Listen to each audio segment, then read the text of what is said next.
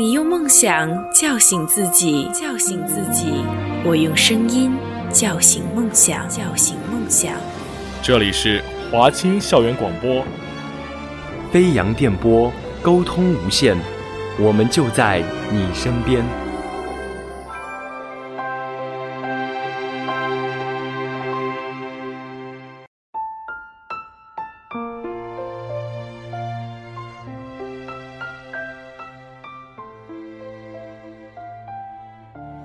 虽然您不说，我也不说；即使您不在我身边，我也不在您身边。但是您知道，我也知道，您爱我，我也爱您。妈妈，您听到了吗？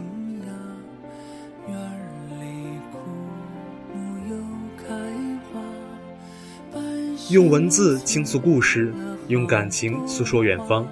欢迎收听《时光背后》。感谢大家留守 FM 二四八九幺五，我是 Max，谢谢你听到我，我在西安，你在哪里？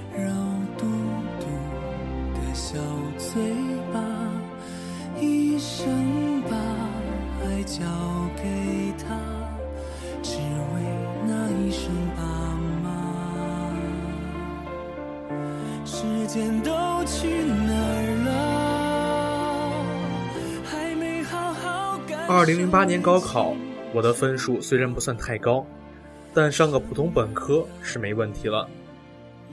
叶子楠和我早就商量好了，临城的那所大学将收拢我们四年华丽的青春。却没想到，妈妈一手打碎了我们的美梦。她自作主张塞过来一张复读通知单：“你今年的成绩不可能考上好的大学，所以必须复读。”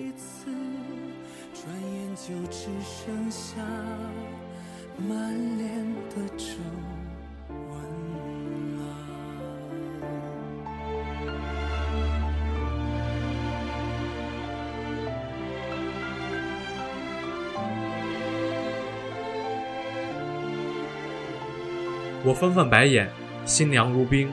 复读单上的那所重点高中，是妈妈三年前的雄心大梦。得益于我当年中考失利，才失之交臂。我不想继续逆来顺受，离家出走的冲动突然而生。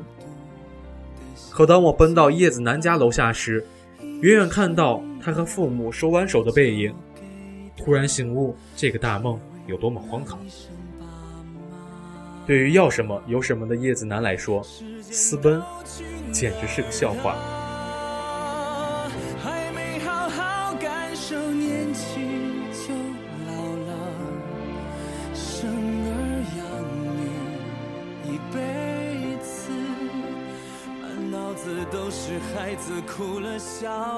走投无路，我想以绝食逼我妈就范，没想到她居然云淡风轻。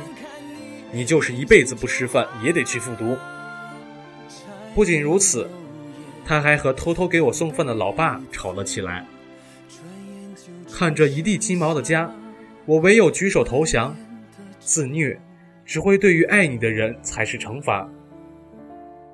而对于妈妈来说，成功永远比亲情更重要。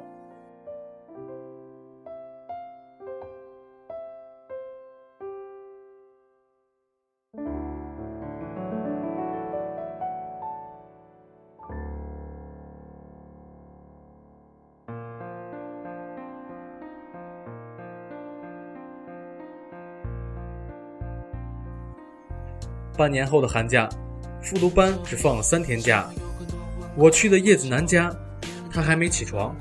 客厅的电话响了，叶子楠的老爸看看来电显示，对他老妈说：“又是那个女孩。”虽然叶子楠极力否认他和那个女孩有瓜葛，但我还是感到了某种说不清的伤心和愤懑。回到家后，我大哭一场，妈妈咋咋呼呼地跑过来问东问西。那一刻，我真是恨死他了。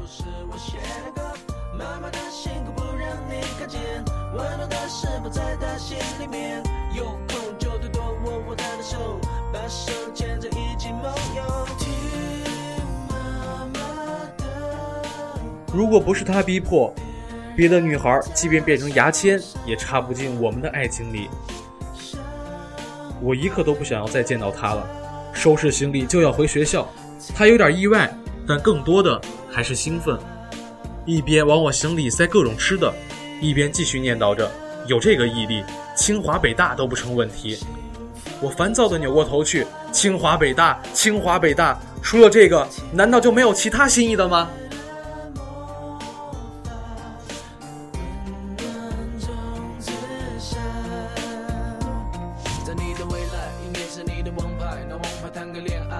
不想把你教坏，还是听妈妈的话吧，晚点再恋爱吧。我知道你未来的路，但妈比我更清楚。你会带着学习的同学在书包写东写西。当我仔细想来，她还真就是一个毫无新意的女人。从我懂事起，她碎碎念的永远只有一个主题：知识就是大神，可以改变命运。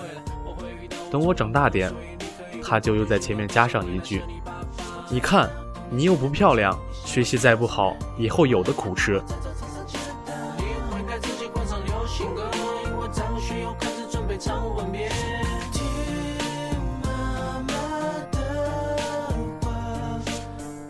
看着镜中的那个厚嘴唇、小眼睛的女生，我愤怒又抓狂。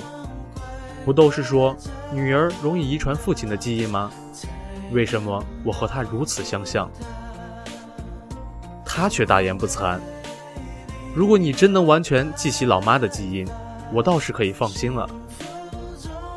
这个女人，从来不缺的就是自信。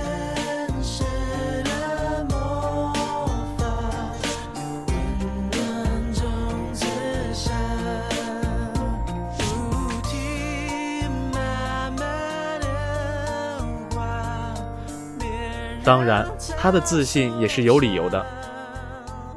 作为本城著名的女企业家，这些年，她的头顶一直没离开过光环。在人前，她还算谦逊，但一回到家，马上一副运筹帷幄的女神范儿。别人家凡事有商有量的情形，在我家几乎绝版。爸爸的工作、爸爸的交际，甚至爸爸的亲戚朋友。全部由他一手包办。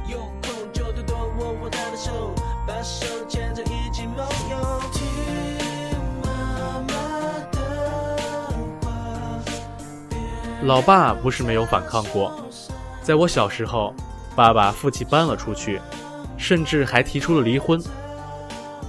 得到消息的我完全傻了，哭着哀求妈妈向爸爸认错。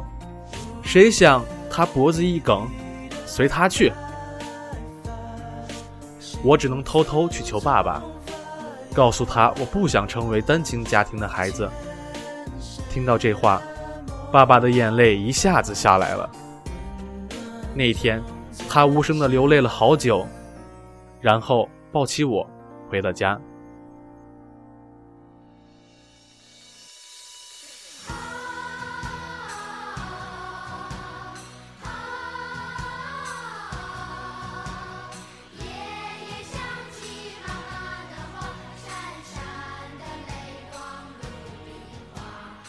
那些眼泪，这么多年一直在我心里发酵。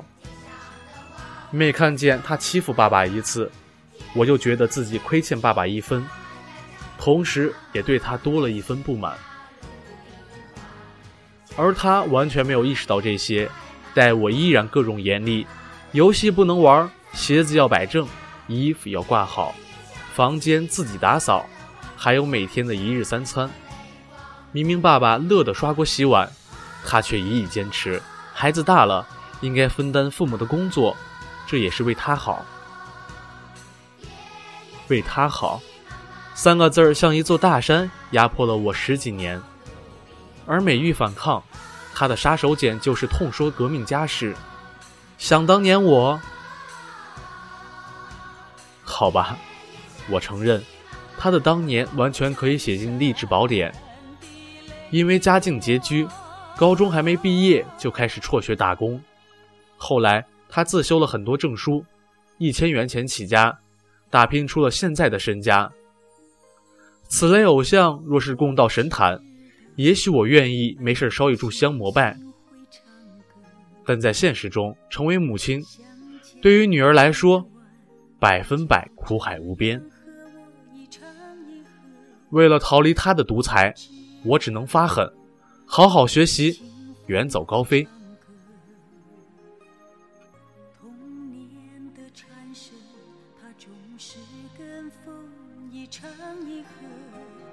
当手中握住繁华，心情却变得荒芜，才发现世上一切都会变过。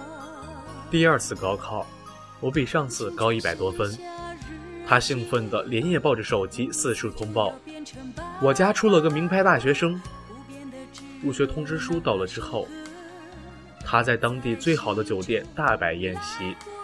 那天他喝多了，回到家，抱着我涕泪横飞。好女儿，真给老妈争气。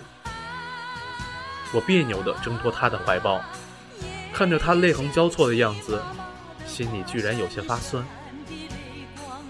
他不顾我的反对，放弃一单唾手可得的业务，坚持送我去北京。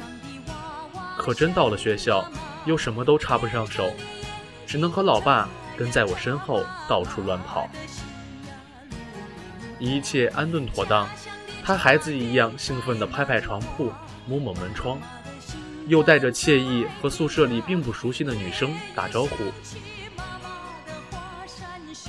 看到他难得的卑微，我又好气又好笑。在他眼里，能够考上这所大学的都是活脱脱的大神。临分手时。老爸叮嘱再三，他一个劲儿地打断他，继而转向我：“你爸真啰嗦，老妈相信你，一定都能搞定。”在这一点上，他还真是有预见性。开学没多久，我就成了大家公认的女汉子。舍友看到小强哇哇大叫，我面不改色心不跳，一脚踩死。周末去淘衣服，我摆出彪悍的架势。砍价砍到摊主飙泪，舍友买来个酸奶机，对着说明书研究半天还搞不明白。我扫了两眼就摸到了门道。初中的生活能力给成绩并不突出的我加分不少。我第一次不再吐槽妈妈曾经的苛刻，更多时候坐在窗明几净的教室中，我的思绪会飞到一年前。如果不是她的坚持，我能感受到现在的这份美好吗？那一刻，尽管我依然不那么认同她，但还是会忍不住对她生出一份感激。也许，她算不上一个合格的妈妈，但作为人生导师，绝对有先见之明。春风化雨暖透我的心，一生眷顾无言地送赠。是你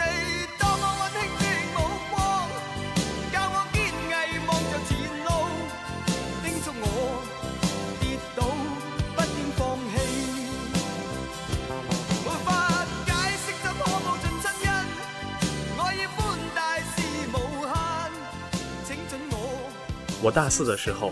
他遭遇了生命中最严酷的寒冬，因为轻信合作伙伴，公司一夜凋敝。得到消息时，我刚和一家企业签了实习合同。老爸在电话里哽咽：“没了，什么都没了，车子、房子。”我立即赶了回去，他正在房子里打包行李，看到我，眼圈一红。回头却对着老爸吼：“这么点事儿也值得惊动孩子？”说不害怕和惶恐是假的，可是他那个倔强的样子，又让我无形中跟着生出一股豪气。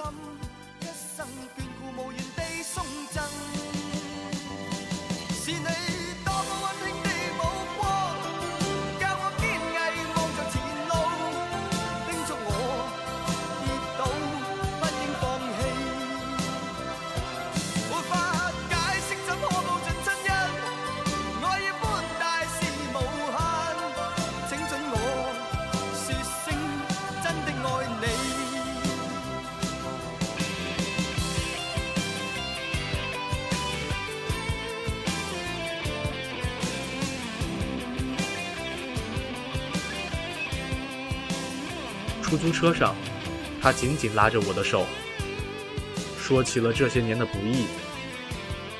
听着他的话，我第一次体会到他的苦。如果没有那份强势和执着的性格，我和爸爸怎么会过上衣食无忧的生活？而作为享受者，我却只记住了他性格带来的负面情绪。正在感慨万千，他突然一昂头：“当年妈妈也是什么都没有，那时都没怕，现在有了这样优秀的女儿，更不会怕。”我眼眶一热。眼泪差点掉下来，一边更紧地握住他的手，一边暗暗盘算：实习期每月五千元工资，是不是能够省下三千元来寄回家？或许也是因为这份压力，实习期我拼命三郎一样埋头苦干。最后离开时，老总亲自给我践行：等你毕业，一定回来。叶子楠比所有人都早地跳进了围城。收到叶子楠的结婚请柬，我以为自己多少有点伤心。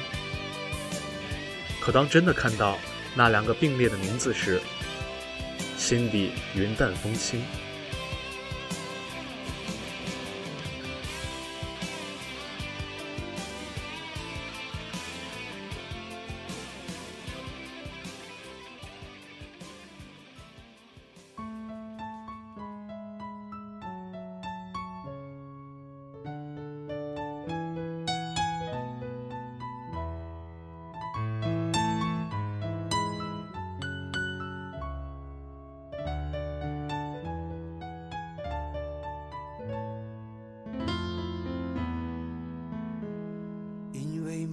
见你离开，我从哭泣中旧爱经年，早已不复想象中的那副模样。更重要的是，当我走了更远的路，看了更多的风景，无论人生还是爱情，都有了另外的愿景。不久，老妈又租了一间小门面，开始创业。我特意请假跑回来给他助威，顺便将自己积攒下来的积蓄塞到他手里。看到钱，他一愣，眼泪掉了下来。又过了几个月，他的小店已经有声有色。休假时，我会坐在营门的藤椅上帮他理货。有次，叶子楠和他的大肚子老婆施施然走过。和他们打过招呼，重回店里，撞上他了然一切，又有点担心的眼神。那个瞬间，我赫然明白，当年自以为瞒天过海的恋爱，他其实比谁都明晰。因为梦见你离开，我从哭泣中醒来。吹过窗台，你能否感受我的爱？等到老去那一天，你是否还在我身边？他用自己的方式终结了一段并不被看好的爱情，连带改变的还有女儿的人生和命运。豆瓣上有个线上活动。什么可以决定我们的一生？他看到后，立刻直抒胸臆，当然是知识。我笑笑，打下的字却是对他的称呼：妈妈。是的，知识的确如大神可以改变命运，但我的妈妈更可以。